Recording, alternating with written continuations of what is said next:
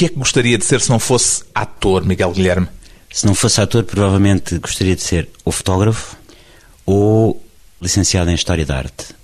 Quando era miúdo, queria ser talhante.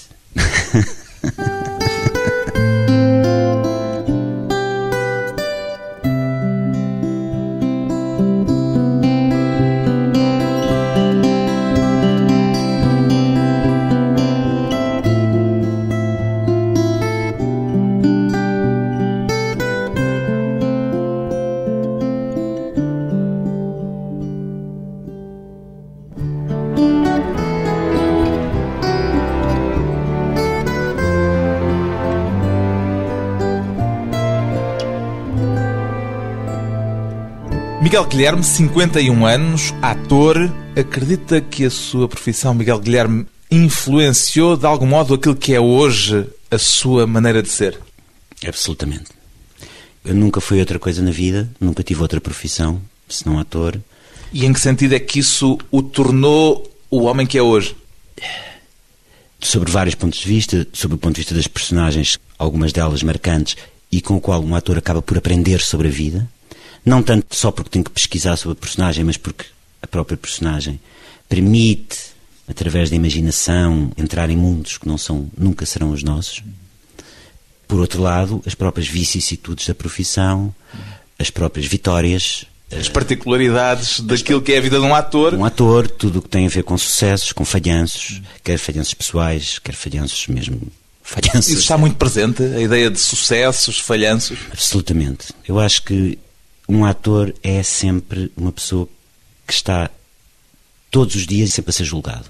E a julgar-se a si próprio também? Isso é fatal. Mas o excesso de autocrítica destrói um ator completamente. O excesso de medo. Um ator é uma pessoa que tem medo. Medo do julgamento dos outros. E é natural que o tenha. Com os anos isso não se domestica? Depende de ator para ator. Eu, no meu caso, fui perdendo o medo. No sentido que se quando eu tinha 25, 30 anos, para mim ser ator era 100 metros barreiras, hoje em dia eu percebo que é mais uma corrida de fundo, como uma maratona. E nesse sentido, podemos voltar a, a falar na experiência de vida e naquilo que a profissão traz na aprendizagem e aquilo que a vida dá também à profissão. É capaz de imaginar em que é que não seria o Miguel Guilherme que é se o seu trabalho não fosse o de representar? Não. Não consigo imaginar. Pronto, consigo imaginar. Que não seria este Miguel Guilherme? Não seria este, e consigo imaginar uma ou duas profissões, como dissemos no princípio, com a qual eu provavelmente seria feliz, ou que eu teria prazer em fazer. A detalhante também está nesse lote? Sim, esse lado de Sweeney Todd e de Jaco Estripador. Não era, portanto, por causa dos bifes ou por uma apetência especial para o bife no prato? Era mais, uma coisa um bocadinho mais nem creepy. Nem quer pensar no que é que era. Eu sei que, por exemplo, o meu tio era construtor civil em Setúbal, um pequeno construtor civil. E eu brincava muito com outras pessoas, mas brincava muito sozinho. E eu lembro-me que ele tinha tijolos e eu fingia que os tijolos, é, tenho vergonha de dizer isto, mas fingia que os tijolos eram a carne. E eu passava uma hora a cortar carne e quando íamos à praça a Setúbal, uma praça fantástica, onde havia um talho maravilhoso, eu ia com a minha mãe e com a minha tia, e eu adorava ver ao talho e vê-los a cortar tss, tss, com aquela ciência, não sei o quê. Uma precisão implacável. Que chatalhante. Mas depois rapidamente percebi que, para já, isso corre no sangue da família. Portanto, eu não tinha talhantes na família. É como ser florista, não é? Que era também uma profissão que eu gostava de ser. Florista? Sim, eu gostava de ter uma florista. Gosta de flores, é isso? Gosto, como qualquer gangster. Gosta de flores. Por exemplo, se eu tivesse uma loja, seria uma florista. Muito curioso. Já alguma vez fez psicanálise? Não, fiz durante muitos anos terapia, ou seja, Nunca psicoterapia. andou à procura do não, que é que isso poderia o, querer dizer? O tipo de análise que eu faço, não, que eu fiz, ou que, e que eventualmente ainda poderei voltar a fazer, não recorre aos métodos da psicanálise, que é olhar para trás, não. Olha para o presente, no sentido de resolver as coisas. Acha que o passado não, não leva a lado nenhum.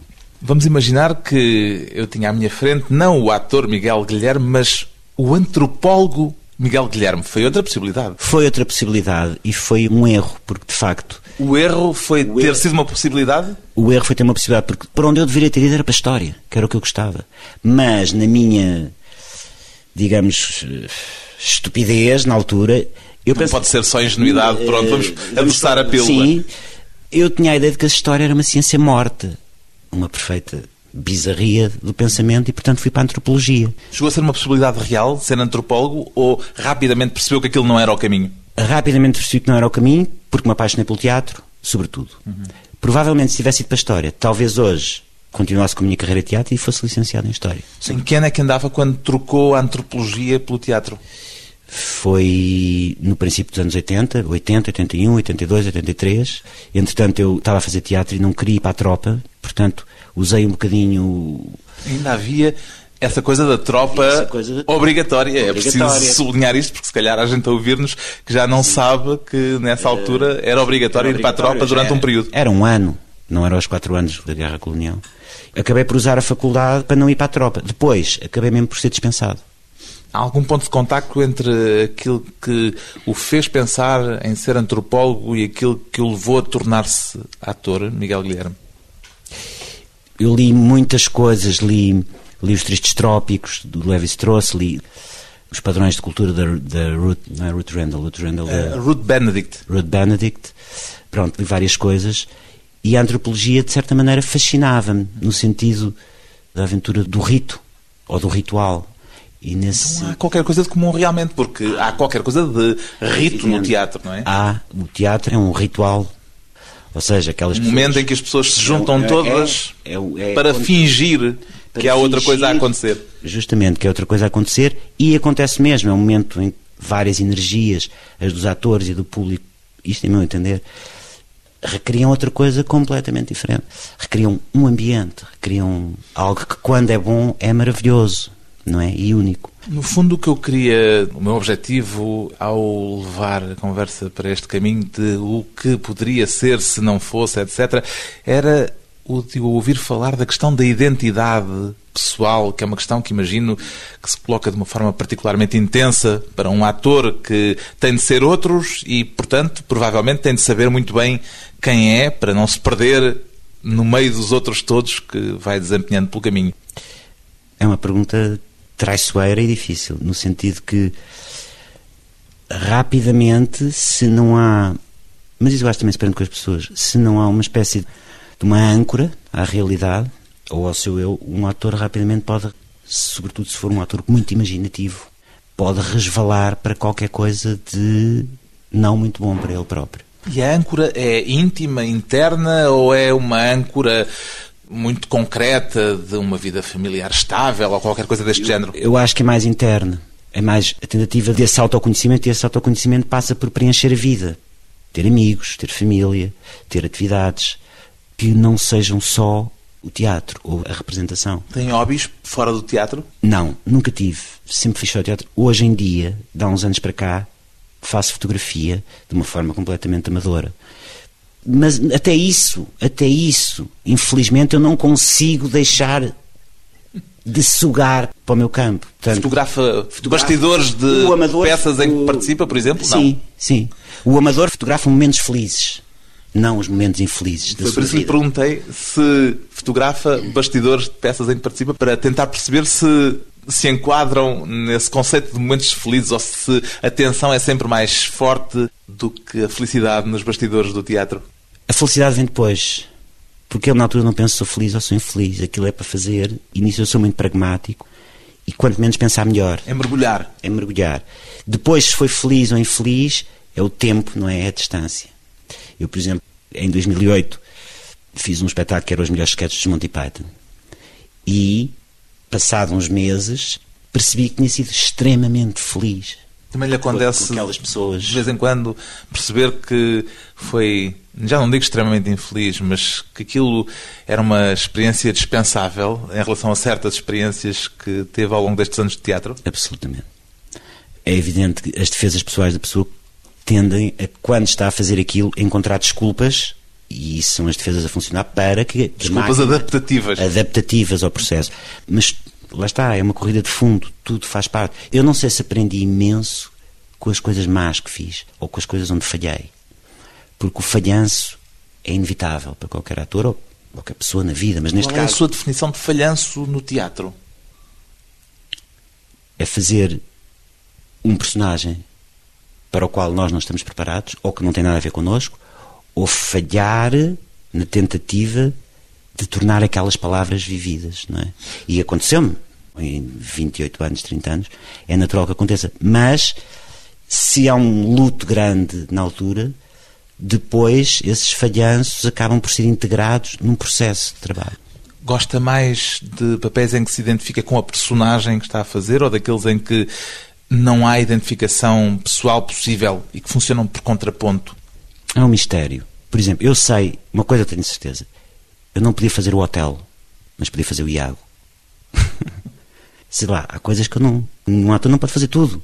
O hotel, não tenho o físico, não tenho a voz. Ou então era um hotel muito especial, mas o Iago eu posso fazer. Acho eu. Portanto, há toda uma série de escolhas em que o ator tem que ser sábio, tem que pensar. Vá lá, vamos pensar que isto, apesar de tudo, é uma arte.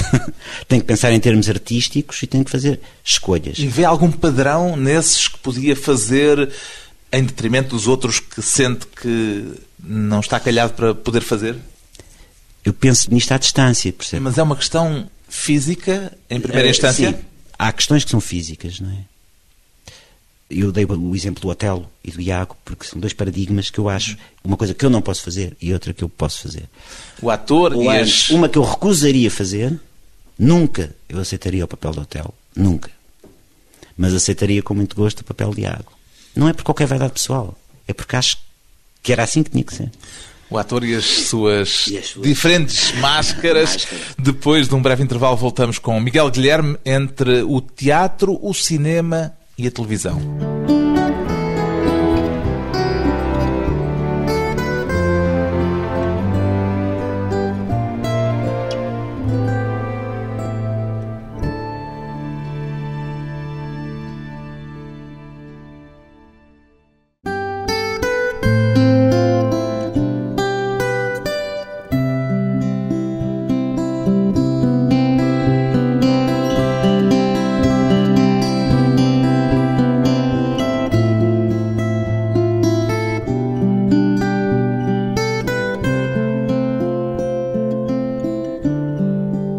Regresso à conversa com o ator Miguel Guilherme, porque é que depois do seu início de carreira na Comuna, Miguel Guilherme nunca mais teve uma ligação permanente a nenhuma companhia de teatro?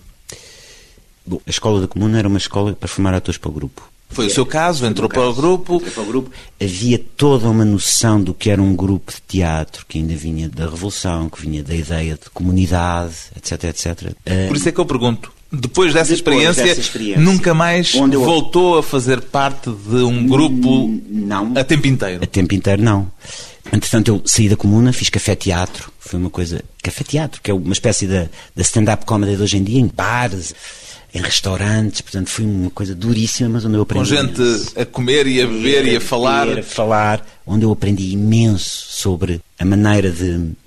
captar a atenção das pessoas? Sim, eu ia usar o termo dominar, mas eh, se calhar é excessivo. De conviver com o público. E depois, a partir daí, comecei a fazer várias coisas e, entretanto, entrei na cornucópia. E foi na cornucópia, de certa maneira, que eu aprendi o que era uma companhia de teatro. Ou o que era o teatro no seu exponencial artístico, verdadeiramente artístico. Mas nunca fez parte, como ator residente, da cornucópia. Aliás, a cornucópia neste momento, estou aqui a falar da cornucópia, ainda levo uma carta aberta em cima. A cornucópia neste momento tem muito poucos atores residentes, tem três ou quatro. E a tendência de todas as companhias, mesmo o Teatro Nacional, é não ter uma companhia gigante residente, na medida em que isso tem graça até uma certa altura, mas depois cria anquilosidades que não, não interessam muito. Portanto, há de facto um núcleo duro de pessoas, de criadores, e depois os atores vão e vêm e voltam e revoltam. e- Justamente, o que eu queria perceber era E essa coisa da comunidade à maneira do teatro dos anos 70 perdeu-se, acabou, é bom que tenha sido assim ou é, em um- certo um- uma pena? Era uma utopia que muitas vezes, como todas as utopias, Deu é- bota. Deu bota, é mal utilizada e é usada de uma forma perversa muitas vezes, mas também tem coisas bonitas. Para mim, a minha comunidade é com quem eu trabalho no momento. São comunidades momento, variáveis. Quando eu estou a fazer um espetáculo com dois atores, é a minha comunidade, é a minha família naquele momento. Depois passo para outra e para outra, e depois há o grupo mais alargado, que é o grupo dos atores, e depois ainda há o grupo das artes. Portanto, nós vivemos em, em, círculos que vamos fechando ou abrindo, não é? As relações pessoais que se estabelecem no trabalho teatral são como outro tipo de relação qualquer ou há diferenças dada a especificidade do vosso métier, do vosso trabalho? Eu acho que há algumas especificidades, na medida em que é um trabalho de muita exposição, mesmo física, não é? Nós temos tendência não é, não é toda a gente, mas a tocar-nos mais facilmente, uns aos outros, por exemplo. Naquele momento, depois, quando saímos, não. Já são civis, outra vez. Estamos à civil, portanto, há talvez alguma especificidade. A intensidade desses relacionamentos temporários torna-os mais fortes ou mais precários? Desequilibra, torna a vida desequilibrada. No sentido positivo ou no sentido negativo? É, é que eu vejo aí a potencialidade de uma é, coisa uma, problemática ser, ou de uma coisa fascinante se quiser, tem os dois lados. Pode ser bom, pode ser extremamente prejudicial, porque é muito desequilibrada a vida de um ator. E o ator tem que tender para o desequilíbrio. Ou seja, Estar demasiado equilibrado é castrador. Se está demasiado equilibrado, então mais vale ir fazer outra coisa, porque tem que estar com um pé no desequilíbrio e outro tem que estar ali na, no fio da navalha, percebe? Ou perco-me completamente, ou perco-me naquele momento e depois consigo recuperar o pé. Está sempre a arriscar um pouco da sua acho, sanidade pessoal também. Sim, eu acho que isso, é, isso é, é o que deve acontecer. Nós não conseguimos isso sempre. Eu não consigo isso sempre. Às vezes desequilibram-se e Às caem. Vezes, ou desequilibram ou fico mesmo careta, não é? O ideal é quando aquilo acontece naquele espaço, com aquelas pessoas. Já houve uma atriz que me disse um dia que o relacionamento entre atores fora do palco, quando estão com uma peça em cartaz, tende a reproduzir parcialmente a natureza das relações que há na própria peça, experimenta também isso? Não experimento voluntariamente, mas involuntariamente eu acho que há exemplo, essa tendência. O ator A, que é o patrão, e o ator B, que é o uh, empregado submisso. Isso depois transfere-se para fora do palco, essa hierarquização de alguma forma está lá implícita nos dias não em tanto, que a peça está não a correr? De uma forma tão... mas de uma forma mais subliminar, pode estar.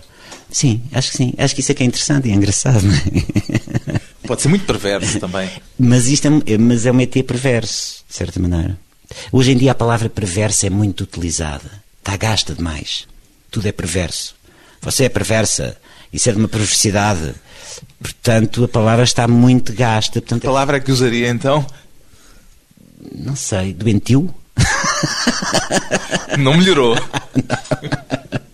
Como é que lida, como é que lida normalmente com o fim de projetos de meses como esses em que participa? Com o alívio de terminar uma coisa que foi intensa, mas que já deu o que tinha a dar, ou com a angústia de sentir que se consumiu ali mais um pouco de si próprio? Não, eu lembro quando era mais novo, eu, eu tinha imensa. Ficava deprimido quando um projeto acabava, porque aquelas pessoas iam se separar, não é? e provavelmente só voltarão a trabalhar daqui a uns anos ou no mês a seguir, mas já não é a mesma coisa. Hoje em dia fui aprendendo a largar a coisa, a deixar ir. São tristes os últimos dias de representação de uma peça quando as coisas correm muito bem? É uma mistura de sentimentos, mas geralmente são alegres. Depois a tristeza vem mais tarde. Mas são alegres quando as coisas correm muito bem, quando fazemos uma coisa que nos satisfez e que satisfez o público e que de certa maneira conseguiu criar um ambiente e conseguir comover pessoas ou emocionar pessoas ou levar pessoas a pensar connosco. Isso é muito gratificante, é quase como se fosse uma droga, não é? Mas, como eu disse, com o tempo vai-se aprendendo a largar um projeto e entrar noutro e apenas está lá, mas depois começa-se a pensar no que vem a seguir. Mas, de facto, é difícil às vezes. A percepção pública que há em relação ao meio teatral é de que, por vezes, é um meio muito muito conturbado, um meio de muita maldicência, de relações muito difíceis, corresponde? Eu acho que não mais que os outros meios, quer que diga. Eu às vezes ouço pessoas de outros meios a falar, não mais, não mais do que isso. Estou mesmo a ser, se eu baixasse que era, dizia, não tenho qualquer Sim, problema. É que há uma ideia, às vezes, desses de, ódios profundos. De... Sim, às vezes há uma ideia feita, porque de facto nós, nós somos um bocadinho ninguém quer que um ator seja uma pessoa respeitável. No sentido. Quando um ator quer, se quer tornar uma pessoa respeitável, as pessoas consideram-nos como. Seja que ator for, seja um ator que ganha 20 milhões de dólares por filme, seja um ator que ganha o salário mínimo, o poder, ou as pessoas ricas, consideram-nos entertainers. Você ganha 20 milhões de dólares, mas é um ator na mesma. Não, isto não tem qualquer. Há um aspecto pejorativo, Sim, social. Não é pejorativo. Você tem que saber. Lá está, tem que saber aquilo que é. Se você não sabe aquilo que é, está a fazer figura de parvo. Se você quer estar à mesa com o salgado do BES, eu posso lá estar, mas eu não sou ele, eu não pertenço à família dele. E ele vai-me tratar com toda a consideração. Agora, eu não posso achar que por ganhar 20 milhões. Queria. Justo. Que é um wishful thinking. Sou igual a ele, porque ele, ele não é mais do que eu, nem menos. Mas eu tenho que saber quem sou. Tenho que saber o que é que estou aqui a fazer. Quem são os meus pares? Quem são os meus pares? E esses são os do teatro sempre. São os do teatro. E depois é a vida, as pessoas. As pessoas com quem nós lidamos, não é? Há que ter alguma compaixão e alguma maneira de lidar com as pessoas. Perguntei pelas relações pessoais e estava a lembrar-me, por exemplo, que o Miguel Guilherme participou numa adaptação da cena do ódio do Almada Negreiros, Sim. em que o Dantas foi trocado, atualizado pelo Ricardo Paes, o encenador Ricardo Paes. Foi apenas uma provocação? Foi uma maldadezinha? Foi o quê? Foi maldade mesmo, pura e dura.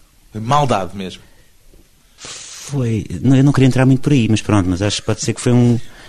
Foi um público tudo isto, não é? Talvez. Um ajuste de contas? não, não queria entrar muito por aí, porque. Em vez de dizer morro a Dantas, morro a Pim, Sim. disse morro ao Pais, morro a Pim. Sim. Vou pagar por isso, provavelmente, daqui a não sei quando.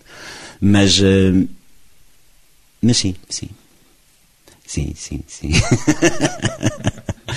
Acontece frequentemente essa propensão para não. usar não. meios mais intensos para resolver questões do passado? Aconteceu no sentido em que a cena do ódio se prestava a uma adaptação desse género. Nunca por outra razão. Aconteceu por uma razão artística, de certa maneira. Não por uma razão Cautelas, Miguel Guilherme. Não, não, é verdade. Não Cautelas para quem? Não é cautela. Sem a cena do ódio não existiria essa provocação, esse, esse insulto. Quer dizer, mas há ódios no meio teatral. Não, não tenho ódio. Quer dizer, eu não me lembro de alguém físico, palpável, que viva aqui neste, neste país porque eu tenha ódio. Assim como não acredito que o Almada tivesse ódio pelos Antas. Tudo é aumentado como uma lupa do ponto de vista artístico e do ponto de vista teatral. É teatro. É o grande teatro. Dizer a verdade a mentir. É o grande teatro. Tudo é um grande teatro. Depois de mais uma curta pausa, voltamos com Miguel Guilherme, as forças que puxam para baixo e as forças da vida.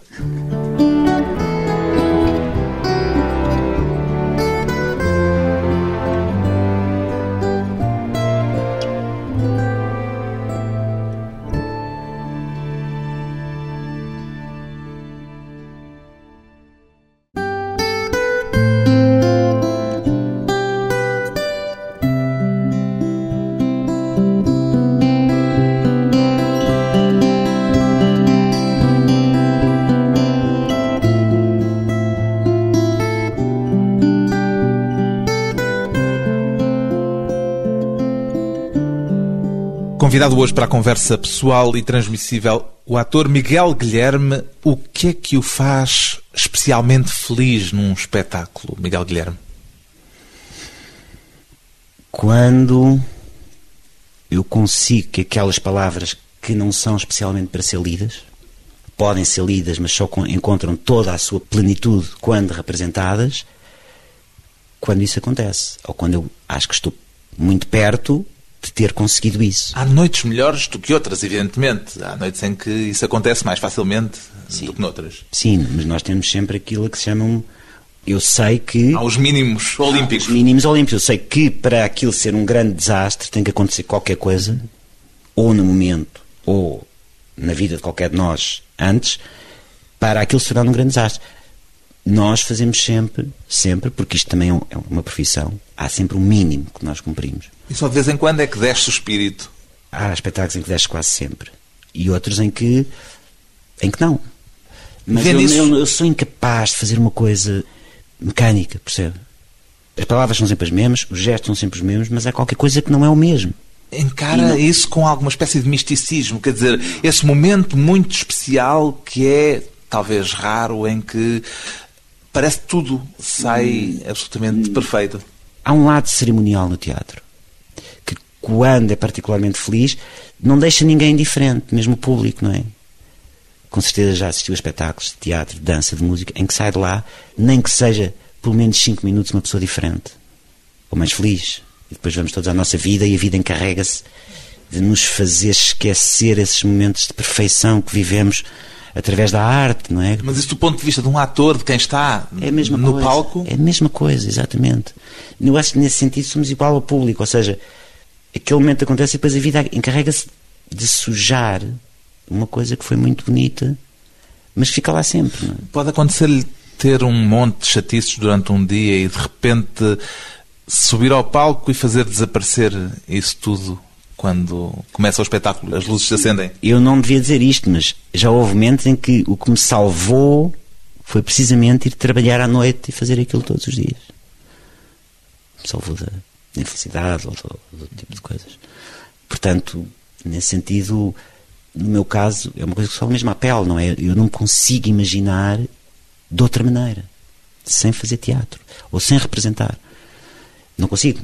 Já está tudo tão. tão misturado, é outra pele. Já é tudo tão misturado que não faz sentido pensar. Com o passar dos anos, a experiência tornou os momentos em palco mais normais, digamos assim, menos intensos, ou, pelo contrário, mais intensos e mais fortes, Miguel Guilherme?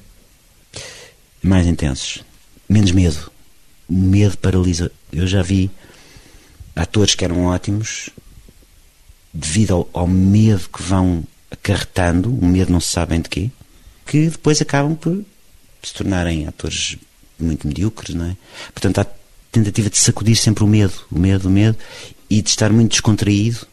É muito importante estar descontraído. Lembra-se do que sentiu da primeira vez que teve um papel eh, relevante no teatro? Lembro.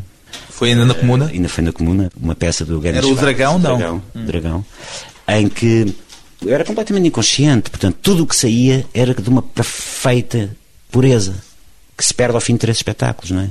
Uma pureza que vem da ignorância. E é essa pureza e essa ignorância que eu tento encontrar em cada espetáculo. E nem sempre o consigo. Portanto, o fim da técnica, não haver qualquer técnica, não haver voz, não colocar a voz, não mexer a teatro, ou seja, ser, fazer. Encarnar verdadeiramente Estar. aquele papel, Estar. aquela personagem. Sim. E depois também já fiz o tipo de personagens, não é? Se eu faço os Se for farsa, por exemplo, Python, exato. Exato, não é a mesma coisa que fazer uma peça psicológica, ou uma peça que é um micló entre dois personagens. Portanto, é de um prazer enorme, por exemplo, poder fazer, e é um escape fantástico, poder fazer, por exemplo, sketches, ou fazer uma comédia. Revista fez alguma vez? Não. Fui a uma revista que estava com pouquíssimo dinheiro, estava no Teatro Aberto, tinha 24 anos, e havia umas pessoas da revista que iam fazer mini revistas para imigrantes.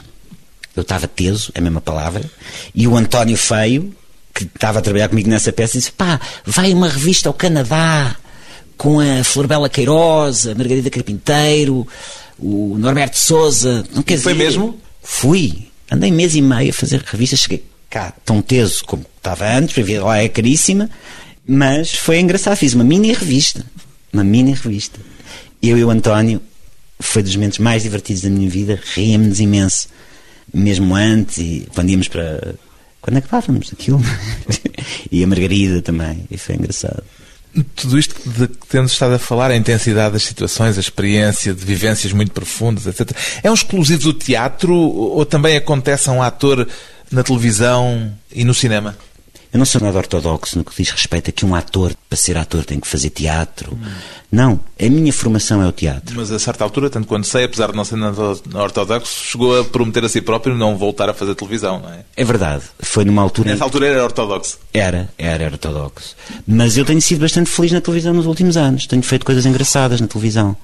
E não acredito nada nessa coisa que um ator, para ser ator, tem que ser ator de teatro. Não. Aliás, pelo mundo fora, há fantásticos atores que nunca fizeram teatro, só fizeram cinema, por exemplo, ou só fizeram televisão. E cá, com a profissionalização e com o aparecer de uma indústria de televisão mal ou boa, isso agora não interessa, começam a aparecer pessoas que, de facto, representam em televisão ou em cinema e não fazem teatro. É tudo uma questão de energia. Continua a preferir o teatro, mesmo assim, costuma dizê-lo. Eu, eu, tenho que voltar ao teatro sempre, sempre. É uma espécie de balão de oxigênio. É um balão de oxigênio e é onde eu aprendo, é onde eu verdadeiramente onde é árduo. Mas se pudesse só faria teatro? Não. não. Eu orgulho-me imenso tudo que fiz. Orgulho-me. É, é uma palavra que eu não gosto nada, mas não. O meu percurso é aquilo que eu sou, desde a revista que fiz com a Flor Bela Queiroz, ao Herman, a ter feito café-teatro, a ter trabalhado com o Manuel de Oliveira, a ter trabalhado. Portanto, tudo isso sou eu. Um tipo que quis fazer teatro, não tinha muito dinheiro, eu, como alguns colegas meus que são muito meus amigos, e que passámos muito mal ao princípio e depois começámos a perceber que com isto podíamos ter uma vida como nunca tivemos. Poder ter dinheiro para férias, poder ter dinheiro para viajar, aquilo que as pessoas querem fazer. Portanto, isto é a minha maneira de vida também. É onde eu ganho a minha vida. Continua. E, e orgulho-me de poder dizer isto. Eu ganho a minha vida a fazer isto. Continua a viver entre as forças que o puxam para baixo e as forças da vida, como disse aqui há tempos numa entrevista? Menos. Eu acho que os meus fantasmas, de certa maneira, graças a Deus com a idade, acho que consegui de uma certa maneira domá-los. Equilibrar-se? Equilibrar-me, ou pelo menos metê-los lá num canto qualquer onde não. Onde o que é que normalmente não... o puxava para baixo? Se é que a pergunta é legítima, sem ser demasiado intrusiva? Não sei, talvez uma angústia que vinha de qualquer lado. Que eu não sabia de onde é que era e provavelmente suspeito de onde é que vem. E fala disso normalmente ou é daquelas não. coisas que tenta meter na gaveta para poder eh, passar à frente e seguir adiante na vida? Eu falei com o meu psicoterapeuta durante 14 anos. Mas eu, eu, sou um tipo que fala das coisas com os amigos. Falo, gosto de falar, não sou uma pessoa fechada. Percebe? No sentido de se eu tenho um problema, eu vou ter com o meu melhor amigo e desabafo com ele com o tempo eu acho que tenho vindo a tornar uma pessoa mais solar. Ou seja, eu aqui há uns anos, eu estava nas tintas se chovia, se fazia sol, eu, eu não sei, nem sequer saía à rua, nem sequer sabia o que era o dia. E com o tempo tenho vindo a tornar uma pessoa muito mais solar. Muito mais solar. Se é bom, se é mau, ah, é assim que acontece. Sou mais solar, gosto mais do dia, gosto de acordar de manhã. Acorda de manhã, acorda cedo? Acordo cedo. Mesmo tendo espetáculo à noite até tarde? Completamente, acordo cedo. Gosto imenso de sair à noite, mas saio muito menos. Saio para me divertir, não saio por sistema, como saía, não é? Mas também faz parte da vida. Uhum. E, portanto, nesse sentido, há qualquer coisa que eu não sei bem de onde é que vem que me faz uma pessoa mais feliz. Se calhar é um acaso, é um acaso, como tudo. Eu, de facto, sinto alguma felicidade em estar aqui. Encontra algo terapêutico na profissão de ator? É uma terapia permanente ou é, pelo contrário, uma forma de acordar permanentemente fantasmas? Não sei, é uma pergunta difícil. Eu acho que é uma profissão, ou seja, tem um lado artístico, como qualquer outra profissão artística. E às vezes eh, todas essas contradições, esses fantasmas, essas alegrias tristezas, acabam por se espelhar na maneira como nós trabalhamos com os outros, por exemplo. Se pudesse ser uma das personagens que já interpretou, que personagem é que escolheria? Talvez. Hum, Dom Quixote. Porquê? É assim. um sonhador? Não sei, porque provavelmente foi a personagem que eu mais senti perto de mim. Ou seja, é difícil descrever o sentimento, de facto. E às vezes torna-se num clichê falar destas coisas. Os atores falam muito destas coisas e, e torna-se num clichê. Mas de facto foi assim respondendo, tipo, inquérito, pau, qual era? Era esse. Porquê? Porque havia uma felicidade enorme em fazê-lo. Outra personagem que eu fiz, curiosamente, na televisão, que foi o Cage, por exemplo, eu sinto imensa ternura. É como se ele estivesse vivo, é estranho. Eu falo dele como se fosse o Manuel Maria. O Eu e as Máscaras, retrato de um ator que a televisão tornou conhecido de toda a gente, mas que tem no teatro, em palco, o seu território de eleição.